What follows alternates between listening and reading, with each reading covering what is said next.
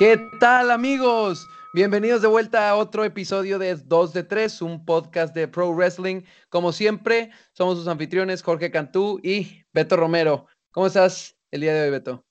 Muy bien, Jorge. Muy, muy feliz de estar de regreso. Creo que después de varias semanas que estuvimos como que entre sí y no grabar, ya poder tener dos episodios eh, como deberían de ser, es muy bueno, creo que para los dos y después de un gran evento que tuvimos el fin de semana. Sí, la, como ya habíamos dicho en el episodio de predicciones de la semana pasada, la construcción hacia SummerSlam fue un tanto deprimente, como que no nos dio ganas de grabar, no sé. Este, y sí, aunque SummerSlam tuvo sus notas altas, especialmente Bray Wyatt, una sorpresa que nos dieron Seth Rollins y Brock Lesnar, y pues inclusive consideraría la, la match de Charlotte y, Trish como mucho mejor de lo que esperábamos, pues también tuvo sus bajas, ¿no? Y bueno, a pesar de todo, ya eh, vimos los shows de Roy, de SmackDown de, de esta semana. Eh, vimos un par de historias interesantes que como que te mostraron la cucharita así, eh, como que a ver, porque ya tenemos Clash of the Champions en qué, en un mes, un mes, exactamente. Sí, un mes. y la verdad es que es, el mismo problema, o sea, ¿cómo esperan poder presentar un pago por evento decente con muchas notas altas si no aprovechan todo el tiempo que tienen para construir las historias? O sea, a pesar de que sí empezamos a ver un poquito de, bueno, de lo que vamos a hablar hoy, de la rivalidad tentativa por el Universal Championship entre Braun Strowman y Seth Rollins, y luego pues la continuación de la rivalidad por el WWE Championship entre Kofi y Randy Orton, y pues el regreso de la jefa Sasha, que al parecer va a retar a Becky Lynch por el campeonato femenil de Raw. Y te digo, como que a pesar de que tuvimos estos pequeños probaditas, no sé, siento que pudieron haber hecho más. Sí, definitivamente falta algo, ¿no? En todo lo que han estado haciendo recientemente. Creo que nosotros lo veíamos venir desde que estuvimos discutiendo acerca del tiempo que se tardan en desarrollar las historias, en especial con SummerSlam, que terminó siendo un gran evento. No quiero, no quiero demeritarlo, pero le faltaba algo, ¿no? O sea, se sintió como un pago por evento más cuando debió de haberse sentido como el gran evento del verano, como siempre ha sido. Pero, como dices tú, ahora con Clash of Champions, pues ya sabes qué esperar, ¿no? Sabes que se van a desarrollar historias por todos los campeonatos. Muchos van a terminar en el pre-show. pero se me hace tan, tan indignante que para Clash of Champions tengas más tiempo, casi cuatro o incluso me atrevo a decir cinco semanas para desarrollar historias cuando para SummerSlam tenías tres. Tres y el Raw Reunion ahí en medio y un desastre. Y la verdad es que para mí también es muy frustrante que SmackDown una semana se sienta como un show bastante sólido y a la siguiente semana sea una completa porquería y que no pase nada relevante. Y sí, pues ahí tienen lo de la historia de Roman Reigns y me gusta cómo está tomando por ahí varias este giros, que entre Buddy Murphy, Daniel Bryan y ahora y la próxima semana te vamos a revelar quién fue así. Pero no sé, le falta, le falta y pues afortunadamente ya estamos muy próximos a la movida de SmackDown Live, bueno, va a dejar de ser SmackDown Live, va a regresar a ser solo SmackDown los, eh, los viernes, ¿verdad? Sí, así es, van a ser los eh, viernes. Ahora en Fox Sports. Eh, y pues creo que eso le va a venir bastante bueno, bien. De hecho, de hecho, el primer capítulo de SmackDown va a ser en Fox, no Fox Sports. Ah, ¿va, a ser en Fox Fox? Fox Channel, sí, Fox Channel. Uy, Interesante. Pues, va a tener bastante exposure, ¿no? Y bueno, realmente hoy pues, estamos aquí para hablar sobre estas pequeñas rivalidades que se comenzaron a, eh, pues a desarrollar esta semana en, los shows. Pero yo te tengo una pregunta bastante interesante. Por ahí estábamos leyendo en la mañana que al parecer la razón por la que Brock Lesnar perdió el Universal Championship es porque Fox está demandando que la bestia encarnada ahora forme parte del roster de SmackDown o que al menos eh, aparezca y tenga algún impacto y un rol eh, fuerte en el, pues en el primer show de, de SmackDown que va a ser en, Fox, hace sentido porque obviamente Fox quiere eh, tener, vaya, hacer las cosas con impacto y tener shows fuertes, presentarlo como un verdadero deporte. ¿Qué opinas de una posible movida de, Brock Lesnar y pues probablemente también Paul Heyman a, la marca azul?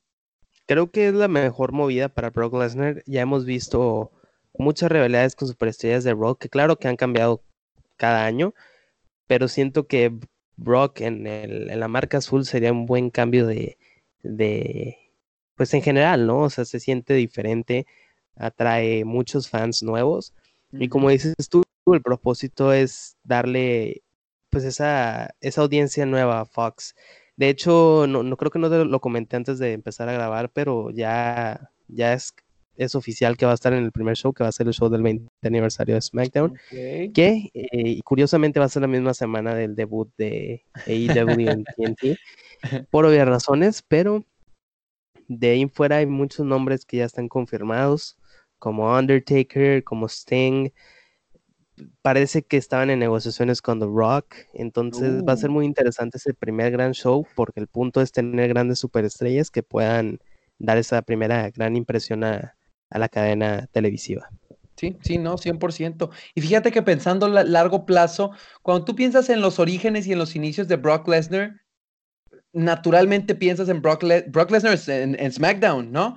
Y pues desde que hizo su regreso a, la WWE en el, en el 2012, pues sí, Lesnar ha sido parte de, la marca de Raw porque obviamente es el show grande, el show importante y Lesnar siendo una de las superestrellas pues más grandes y más imponentes y probablemente ahora que no está John Cena, la superestrella más popular eh, en, en WWE, aunque mucha gente, y me incluyo en ocasiones, nos cueste admitirlo, eh, pues Lesnar es así de grande y por, digamos, por default o porque, pues porque es así de grande, tiene que aparecer en la marca grande, que es Raw.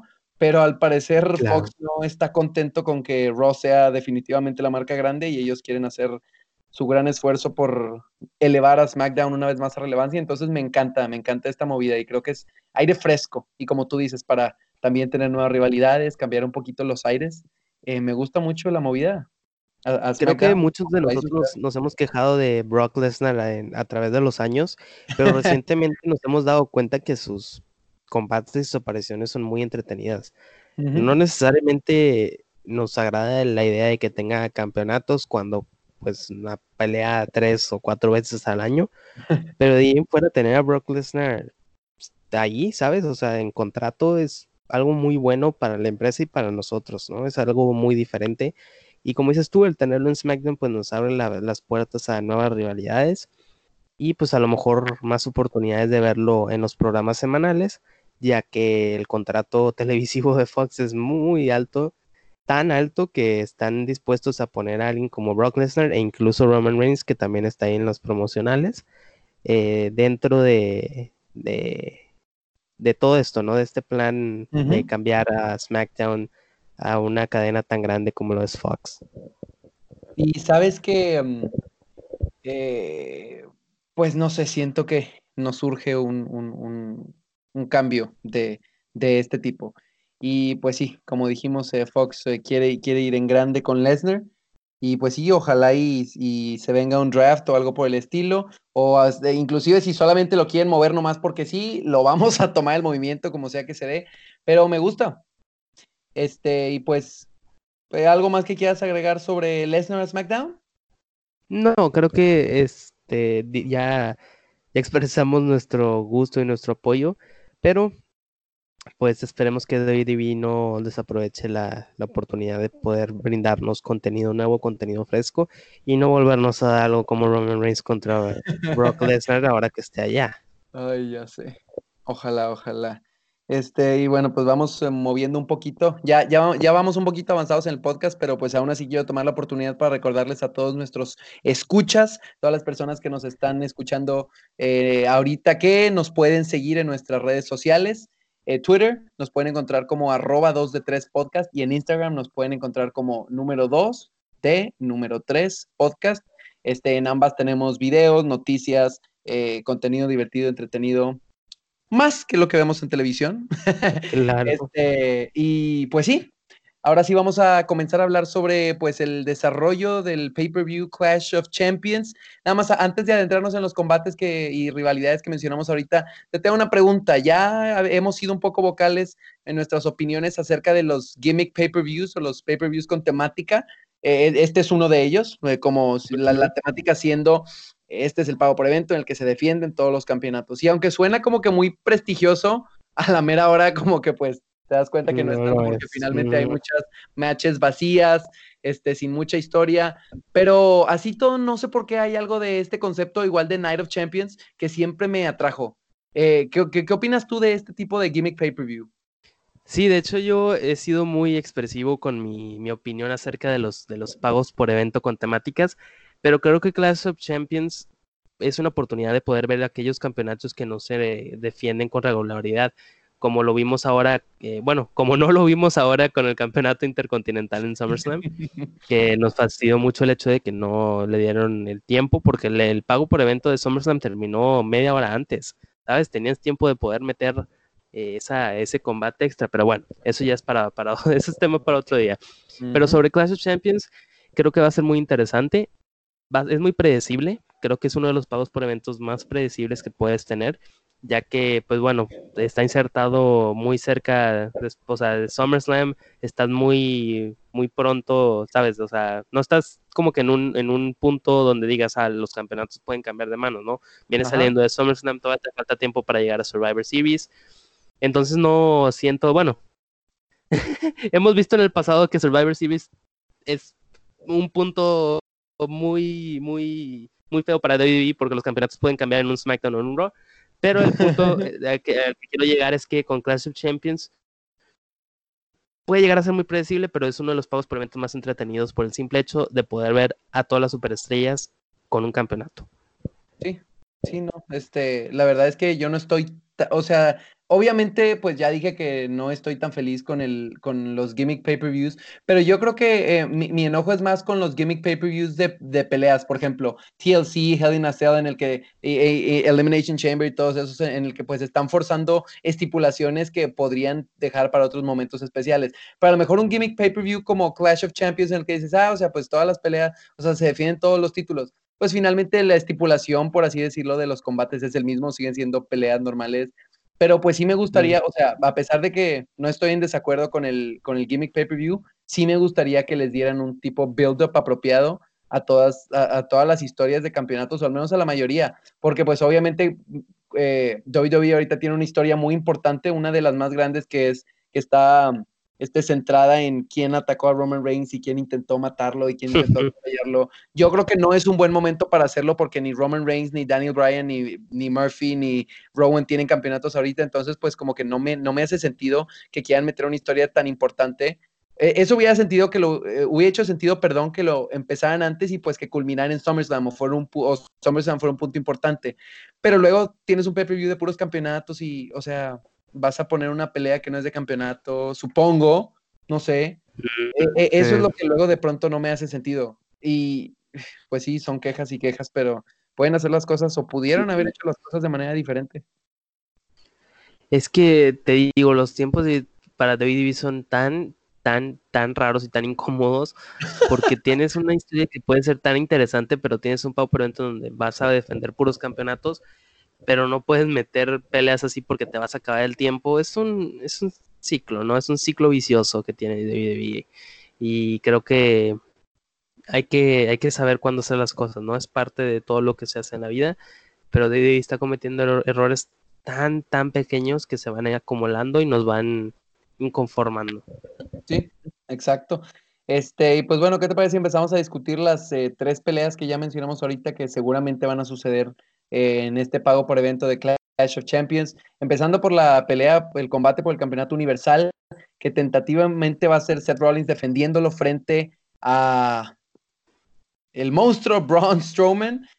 Eh, aquí hay una dinámica muy interesante, porque tienes a dos superestrellas técnicas, dos de las superestrellas más populares, este, un Strowman que durante su estadía en WWE se le han dado un par de este, intentos para convertirse en campeón universal y en todas ha terminado viéndose como, o sea, nada que ver con el monstruo que supuestamente es y, o sea, se ha, se, ha terminado viendo muy débil.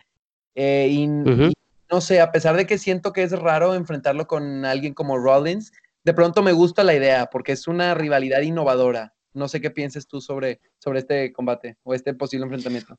Bueno, creo que estamos a ese punto en el que son rumores todavía, pero al menos en mi punto de vista, a mí me gustaría lo siguiente. ¿Ok? Te lo voy a decir antes de, darte mi opinión acerca de Rollins Strowman, te voy a dar otra opción, ¿no? Ok. Tenemos ese combate por el campeonato de los Estados Unidos entre AJ Styles y Braun Strowman este próximo lunes en Raw.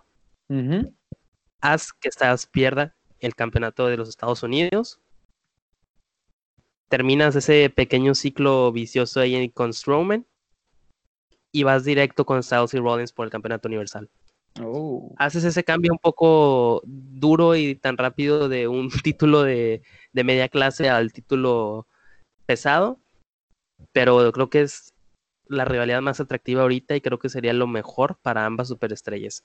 Pero si en, eh, caso de que se quede Strowman y Rollins, Strowman tiene que volver a hacer su, su persona heel, que fue ese personaje tan dominante que vimos a finales del 2016 y casi todo 2017, para poder hacerlo más creíble y poder tener esa, ese, pues, darle sentido, ¿no? Al personaje, tener ese sentido de amenaza que debería de tener. Sí, estoy, estoy 100% de acuerdo. Yo también iba a proponer un, un heel turn de Strowman porque yo creo que es lo que hace más sentido ahorita. Eh, WWE se está esforzando mucho por poner a Seth Rollins como su, al menos la cara de Raw, la cara principal de, pues no podríamos decir de WWE porque tienes por el otro lado a Roman Reigns en SmackDown, pero bueno, uno de los de, las principales caras de la compañía y no tiene sentido que lo quieran hacer heel en este momento y menos cuando Em, acaba de ganar el campeonato universal en una historia tan interesante, eh, inesperadamente interesante como, como sucedió en SummerSlam con, eh, con, Brock Lesnar. Y pues sí, creo que Strowman funciona a pesar de que es divertido ver un monstruo grandote como que eh, peleando por la gente y, y, así, pues creo que los monstruos fueron creados para asustar y para ser aterradores eh, Bray Wyatt, no para ser necesariamente amigables y agradar al público. Entonces, sí, no, estoy 100% de acuerdo en que para que esto funcione como tal, Braun Strowman necesita hacer un cambio a rudo. Y si finalmente deciden ir con, con esta opción de Strowman y lo, y lo, dejan técnico contra técnico, va a ser horrible. También otra opción, y fíjate que, que, mencionaste el, el, posible enfrentamiento de Styles. Yo no sé si WWE sería tan, pues como que si lo quieran, si lo querrían volver a intentar, porque ya lo vimos justo después de que Styles ganó el, el, campeonato en WrestleMania, eh, defendió inmediatamente en el próximo pago por evento su campeonato universal contra Styles y ganó de manera, pues convincente, limpia. Esto sí fue de técnico contra técnico, pero pues como que los dos sacaron una parte de su lado rudo. Y ahora que Styles es un rudo completo, pues sí hace sentido que Low sí este, otra vez tenga relevancia. Y aunque estaría interesante ver a, todo el OC con campeonatos rojos, no sé si es muy pronto para quitar el título a Rollins. Mm, ya veremos qué, ocurre. No, no tengo una opinión todavía porque me, encantaría verlos ambos con un buen, un buen, un buena, una, una buena corrida, perdón, con el, con el campeonato universal. Sí.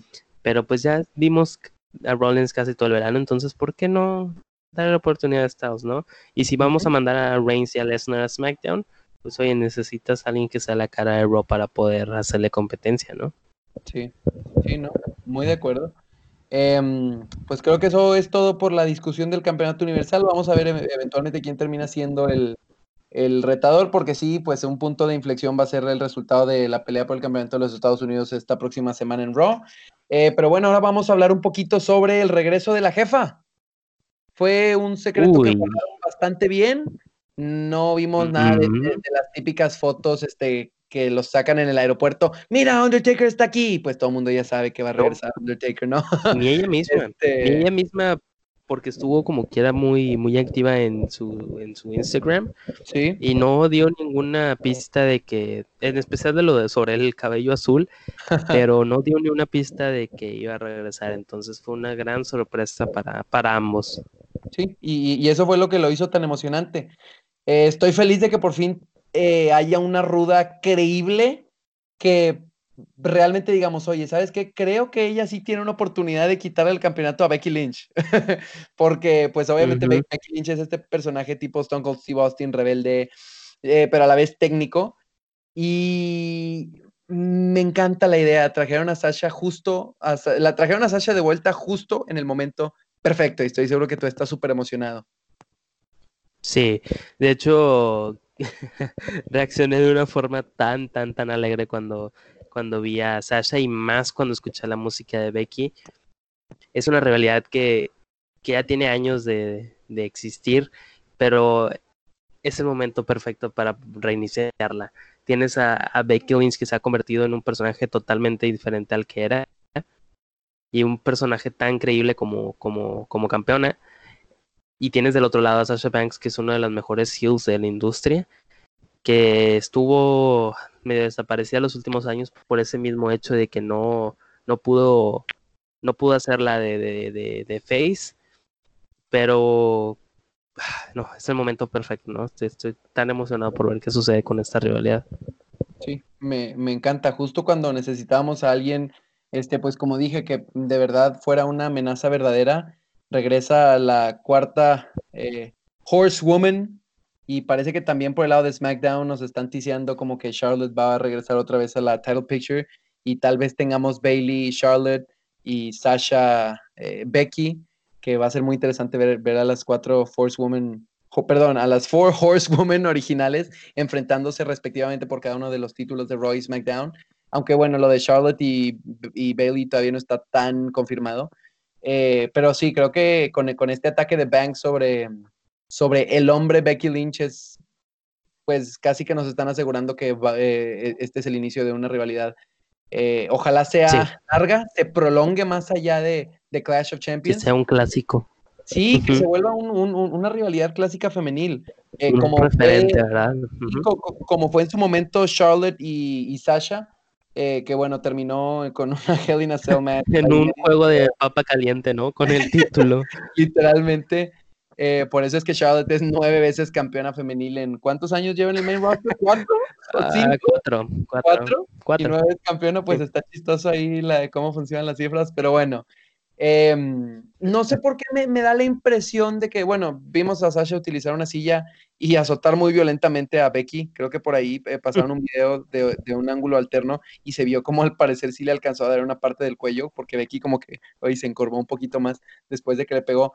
No sé por qué me da la impresión de que quieren meterle una estipulación de violencia. A lo mejor no Extreme Rules, pero sí algo tipo No Holds Barred o No Disqualification, porque si hay dos, eh, no sé, creo que no todas las superestrellas femeninas, este, pues no que no se vean bien, sino que, eh, no, sé, como que no queda bien a la historia eh, añadir tanta violencia con, con armas o con objetos foráneos. Pero si hay dos féminas en esta industria a las que les queda perfecto, es alguien rebelde y peligrosa como Becky Lynch y pues esta Sasha Banks que acaba de encontrar un renacimiento de rudeza dentro de ella, creo que sería perfecto agregarle algo de violencia a este posible enfrentamiento. No sé qué, qué, qué, te parezca esto.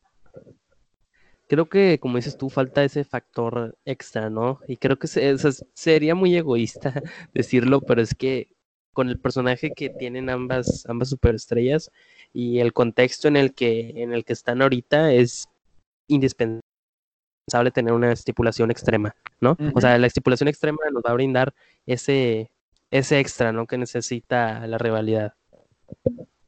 Y sabes que, fíjate, pensándolo bien, a lo mejor y esa estipulación extra para fines de, de la historia no llegue necesariamente en este Clash of Champions. A lo mejor eh, tengamos un tipo de pelea y no sé, Becky retiene o, no sé, Sasha gana el campeonato. Y después en, el siguiente pago por evento, ahora sí tenemos, este, no sé, una pelea extrema. Y creo que después, no, sé cuál es el que viene después de Clash of Champions, pero creo que dos después viene Hell in a Cell. Entonces posiblemente se pueda terminar eh, la rivalidad con este trío de, de, peleas, la primera normal por el campeonato, la segunda igual por el campeonato, pero con alguna estipulación de no DQ o Extreme Rules, y la tercera en Hell in a Cell, creo, a menos que me equivoque y sea, y sea Hell in a Cell el pago prevento que toca justo después, eh, entonces pues no sé, tal vez invertirla, que sea la normal y luego Hell in a Cell y luego finalmente, no sé, un, no DQ o una ladder match, no sé, algo interesante, pero este es el tipo de rivalidad femenil que siento que quedaría perfecto agregarle una estipulación eh, algo violenta. Claro, y cambiarlo conforme pasan los pagos por evento, ¿no? Es una rivalidad que puedes alargar. Como dices tú, bueno, metes algo tranquilo para Clash, después viene Hell in a Cell, y ahí juegas un poco más con las estipulaciones. Survivors, Survivor Series, pues bueno, puedes hacer un Team Becky, Team Sasha. Ah, puedes hacer muchas cosas que puedes hacer. Y la verdad es que estoy muy interesado por lo que vaya a suceder. Oye, lo siento, estoy medio perdido con la cronología. Este, pero si no tengo mal entendido, tenemos un pay-per-view de Saudi Arabia por ahí de de noviembre entre Hell in 31 de octubre. 31 de octubre, en Halloween. La buena noticia es que, bueno, no sé si sea Saudi Arabia o, Australia o dónde, pero si es en ah, Saudi Arabia, Qué bueno, porque así no tenemos que preocuparnos por esta rivalidad. Ya sabes que ahí no dejan ah, a las mujeres. Eh, entonces, fíjate que me gusta eh, eh, eso, lo, puedes alargar inclusive hasta el final del año, que es, no sé si sea TLC último pago por evento, ¿me acuerdo? Sí, Y imagínate lo brutal que sería terminar esta rivalidad con una lucha de mesas, y y escaleras femenil, uno contra uno. esto, tiene, esto tiene toda la pinta de un clásico desde que lo y ahorita empezó la primera semana y ya nos lo estamos saboreando. Es increíble. Padrísimo. Así es. Em, pues algo más que quieras agregar sobre tu superestrella favorita, Becky. Digo, Becky, eh, Sasha. o Becky? perdón, perdón, me confundí, discúlpame. algo más que ah, no, creo que creo que este fue el momento adecuado, ¿no? Como dices tú, era exactamente lo que se necesitaba y más porque se les, se le acaba, se les están acabando a Becky los, los, o sea, las, los contrincantes, o las contrincantes en este caso, eh, pues como creíbles, ¿no? Necesitas alguien que le pueda hacer competencia, porque honestamente Lacey Evans no se sentía como competencia.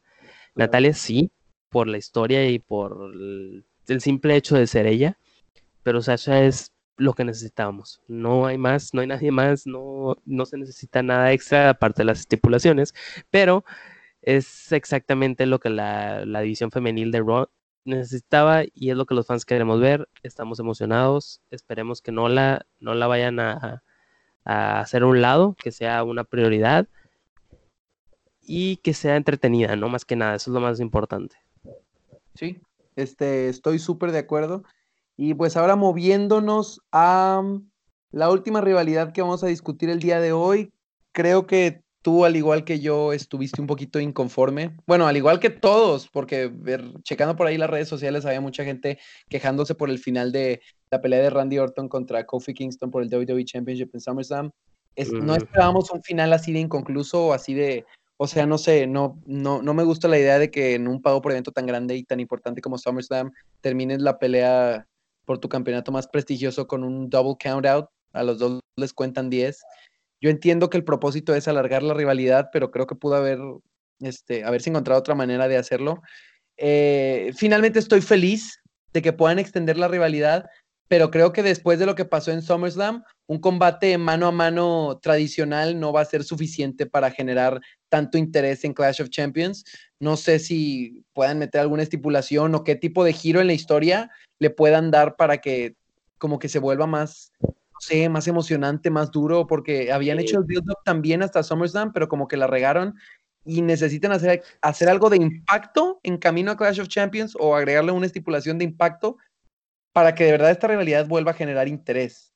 Sí, eh, como dices tú, no fue lo que esperábamos y creo que eh, tenemos tan buena historia y todavía, todavía la tenemos, pero el hecho de que terminaste un combate así en, el primero de esta nueva rivalidad, pues da mucho, da mucho que pensar, ¿no? Da mucho a, a opinar acerca de las decisiones que se tomaron, pero volver a hacer esta pelea y sin alguna estipulación no atrae. Y la limitante aquí es el hecho de que tienes este evento donde todos los campeonatos se defienden, pero sin estipulaciones usualmente. necesitan, necesitan echarle algo, o bueno, eh, o alguien, ¿no? Hacerle una amenaza triple, porque sabemos que ahora las amenazas triples son sin descalificación. Entonces, pues mete a alguien ahí que a lo mejor sabemos que no va a ganar, pero estar ahí en esa, en esa revuelta, ¿no? Sí, no sé, Daniel Bryan o algo para mezclar ahí el asunto. o Reigns. O Roman Reigns. Bueno, es que te digo, estos dos están ocupados ahorita en lo del ataque y, eh, todo eso. Pero es que es que no, no, no, no va a salir nada de esto. O sea, al menos en mi opinión no creo que salga algo tan impactante.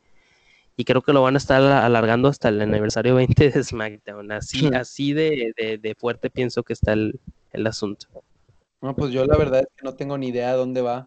Este, y por, un lado me gusta como que el tipo de drama que le están metiendo, pero ya se está volviendo como un comercial de que la próxima semana eh, Roman Reigns revelará contra quién Ben SummerSlam, pero la próxima semana revelará quién lo atacó. el anuncio de Daniel Bryan, ¿no? Sí, el anuncio de Daniel Bryan. Se, se ve muy monótono. Todos esperábamos, todos esperamos su movida 205 Live, que creo que sí estaba planeada, pero al final no se dio.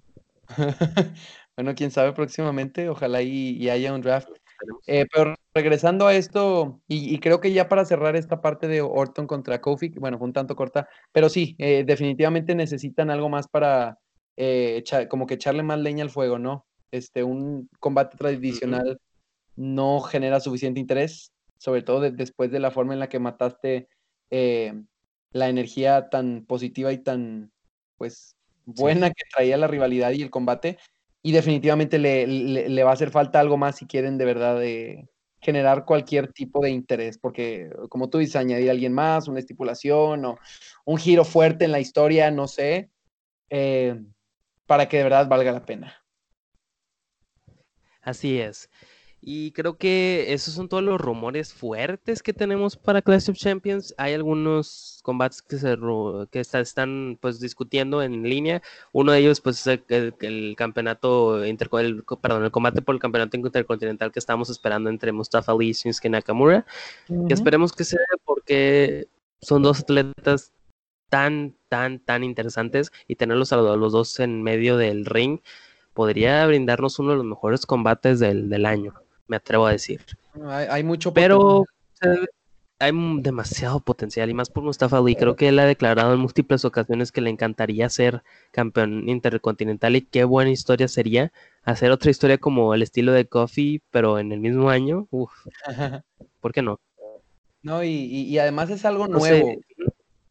Algo nuevo, o sea, creo que... Es algo eh, diferente. Sí, e, exactamente, o sea, eh, estamos cansados de ver a, los mismos, o sea, ¿para qué vuelves a traer a, no sé, a Dolph Ziggler o a mm, Kevin Owens, no sé quién puedas traer, eh, eh, además, para una rivalidad con Nakamura en el campeonato intercontinental, pero pues queremos caras nuevas y queremos buen pro wrestling y definitivamente sabemos qué esperar de Nakamura y Ali pues lleva un par de años en 205 Live demostrando de qué está hecho. Ahora este año que hizo el brinco a SmackDown Live, em, no ha tenido tanto tiempo para brillar, pero el poco tiempo que ha tenido nos ha dejado satisfechos. Y sí, espero que les den tiempo y, pues una historia en forma para, para generar algo, algo bueno en Clash of Champions. Pero sí, pues, esos son realmente todos los rumores como que fuertes hasta ahorita.